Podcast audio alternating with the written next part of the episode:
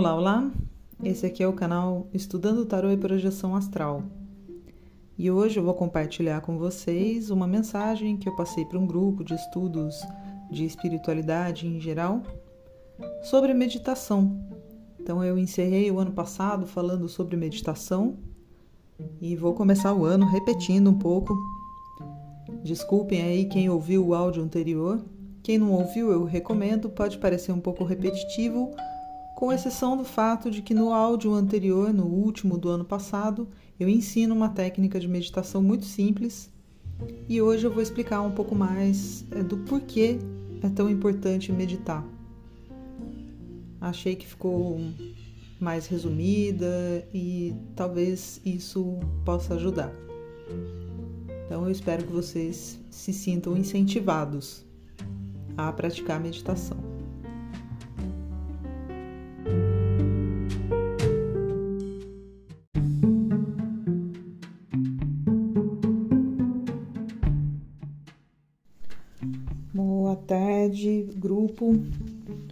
Eu gosto muito desse tema de pesquisa que é a meditação, né? A autopesquisa através da meditação. Eu já tenho praticado isso há alguns anos. Eu comecei a praticar isso em 2020 e isso trouxe uma mudança é, significativa. Acho que mais do que tudo, assim, mais do que as projeções provocadas, do que essas experiências de parapsiquismo, eu acho que o que mudou mesmo a minha vida foi a meditação. E a, a meditação que eu comecei a fazer e que é a que eu faço com mais frequência é essa da autoobservação. E a primeira coisa que eu percebi quando logo que eu comecei a meditar é que eu não sou a mente. E eu percebi isso assim da forma prática, não foi algo que me disseram e e ah, tá, eu internalizei. Eu percebi isso de forma prática porque eu colocava a minha atenção na respiração e a minha mente não me obedecia. Então eu comecei a pensar, poxa, quantos compartimentos existem dentro da minha consciência? Porque se eu quero pôr o meu foco na respiração, como que a minha mente trabalha é, para me desviar do foco o tempo todo. E por que, que ela faz isso? Né? É diferente, por exemplo, de colocar o foco da sua atenção numa leitura ou num trabalho manual ou no que quer que você faça é, exteriormente. É, parece que quando a gente faz isso, pelo menos quando a gente faz com bastante vontade, né, numa leitura, por exemplo, você põe foco na leitura, em algo que te interessa e fica tudo ali, né? Fica tudo ali em conjunto. Fica a sua mente com todos os seus compartimentos, a sua consciência plena, tudo presente ali. Mas quando você se volta para dentro de si e diz para sua mente: Olha, eu quero que você faça uma coisa que é antinatural, que é observar a própria respiração. Por que, que ela é antinatural? Porque pela natureza, a gente respira sem, sem a necessidade de ficar pensando sobre isso, ou de ficar dando comandos, ou de ficar observando isso. A gente não precisa observar isso, é algo que o seu corpo faz automaticamente. Então é antinatural você prestar atenção nisso. Mas é uma coisa passiva, né? É só uma atenção que você está dando. Você não está controlando a respiração, pelo menos não, não nesse exercício que eu estava fazendo. Né? Eu não estava controlando a respiração, não estava querendo é, mudar a natureza das coisas, eu só estava observando isso. E a minha mente rejeitou completamente a ideia. É, é como se ela ficasse ali de, né, esperneando, fazendo birra. Tipo, como assim você vai prestar atenção numa coisa que eu faço automaticamente? Né? Como assim você vai botar o, o meu potencial em cima disso, que é uma coisa que eu faço sem essa necessidade? Aliás, quem faz isso, né? Quem, quem, quem é que respira, né? É o corpo, é a mente, né? É o que parte do cérebro ali que está envolvido. Eu sei que é, eu não tenho resposta para essa pergunta, talvez a neurociência tenha, mas é um compartimento ali que não gosta de ser é, colocado sob o escrutínio da minha vontade. Foi o que eu senti. Eu senti essa rejeição.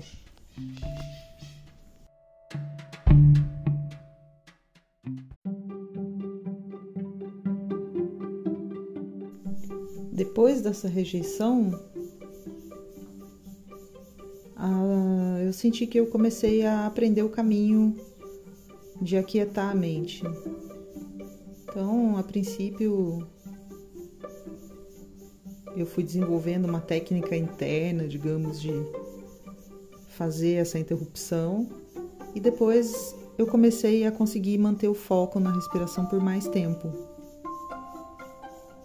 Mas houve um dia de rendição. E esse dia de rendição foi o que mudou toda a minha vida. Até então eu não tinha tido uma projeção consciente pela vontade. Só experiências esporádicas de má qualidade por tempo muito curto. Eu nem estudava isso nessa época, eu só estudava meditação mesmo. E detalhe, eu comecei a meditar porque eu estava bastante estressada com a história da pandemia. Eu não comecei a meditar porque eu queria uma ligação espiritual. Eu comecei a meditar porque eu precisava me acalmar. Acalmar a ansiedade. Eu não, não esperava resultados espirituais da meditação.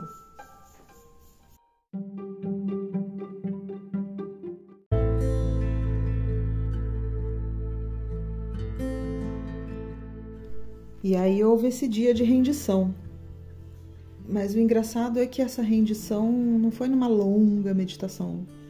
Foi numa meditação curta, de uns 15 minutos. É, eu andava meditando logo depois do almoço nessa época. Tipo, uma da tarde, uma e meia da tarde, assim, eu almoçava, me sentava para meditar enquanto o pessoal faz a siesta, né? E só que eu tava, tava vindo bem, tava meditando todo dia, certinho, com rotina, sabe? E já fazia um tempo, uns meses que eu, que eu tava nessa rotina. Não foi uma coisa do, de um dia para o outro. E essa rendição foi quando eu cheguei num lugarzinho bem quietinho. Eu consegui calar a mente, digamos assim, por um breve instante. Ela parou de fluir pensamento. E nesse momento que ela parou de fluir pensamento, eu percebi uma expansão do meu corpo, que na época eu não sabia que existiam corpos astrais, corpos mentais, eu não sabia de nada disso. Mas eu senti uma expansão de um corpo interno, assim. E eu não senti descer uma bênção do céu nem nada disso. Eu saí dessa meditação muito tranquila, muito relaxada e passei o dia, a semana, o mês inteiro assim. E por eu estar muito tranquila por um bom tempo, eu fui capaz de me conectar de uma forma diferente com o mundo, com a minha família, com os meus amigos, com os meus adversários, com os meus competidores, enfim. Eu fui me conectando assim de uma forma que não dá para explicar muito, sabe? Esse foi o que eu chamei de meu despertar espiritual. É um longo processo, começou lá atrás comigo estudando tarô e meditação e aí juntou as duas coisas e eu tive esse momento meditativo em que tudo isso fez sentido, inclusive meu momento presente naquela época né, da, da pandemia, onde eu estava, tudo fez sentido na minha vida naquele, naquele mês de total tranquilidade, paz, assim, consolidada. Parecia que nunca mais eu ia sair disso. Mas eu saí. Aos poucos eu fui saindo desse estado e fui voltando para aquilo que eu era antes, transformada, mas né, voltando para um estado comum, de sentir as coisas de forma comum, como eu sempre senti na vida, né, o meu comum, né, o meu estado comum de ser, que não é o dessa bênção e dessa paz e desse equilíbrio, né, que é um estado de, né, eu, todo dia eu tenho que estar tá na função, função, função, e isso gera né, ansiedade, irritação e tal. Então eu tenho todos os problemas do mundo moderno. Nunca fui uma pessoa de paz, tranquilidade. Mas eu tive esse momento e foi a meditação que me trouxe. Depois de alguns meses meditando, não foi da noite para o dia, em uma semana, nem nada. Por isso que eu aconselho tanto a meditação. Por isso que eu falo tanto disso. Porque realmente me trouxe uma coisa que eu não consigo nem explicar, mas que foi um divisor de águas.